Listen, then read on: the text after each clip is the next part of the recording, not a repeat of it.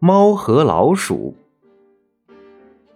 商人盖了几间仓库存放食物，为了不让食物被老鼠吃掉，商人建立了一支由猫组成的警队。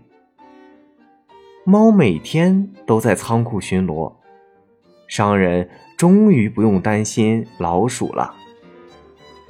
可是，巡逻队中出现了一个小偷。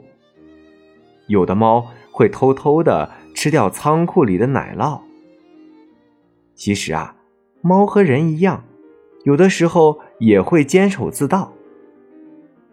主人本来应该找出嫌犯，并且奖励那些没有偷窃的猫，可是他却决定用鞭子抽所有的猫。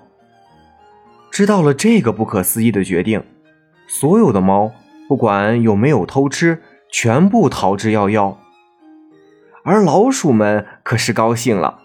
他们盼星星盼月亮，终于等到了这一天。猫一走，他们就大摇大摆的进入仓库，不到三个星期就吃光了所有的食物。小朋友们，这个故事告诉我们，做事情不能舍本逐末，忘记了自己做事的初衷。如此一来，就得不偿失喽。另外啊，也不要做一个在你们家每天偷吃零食的小猫咪哦。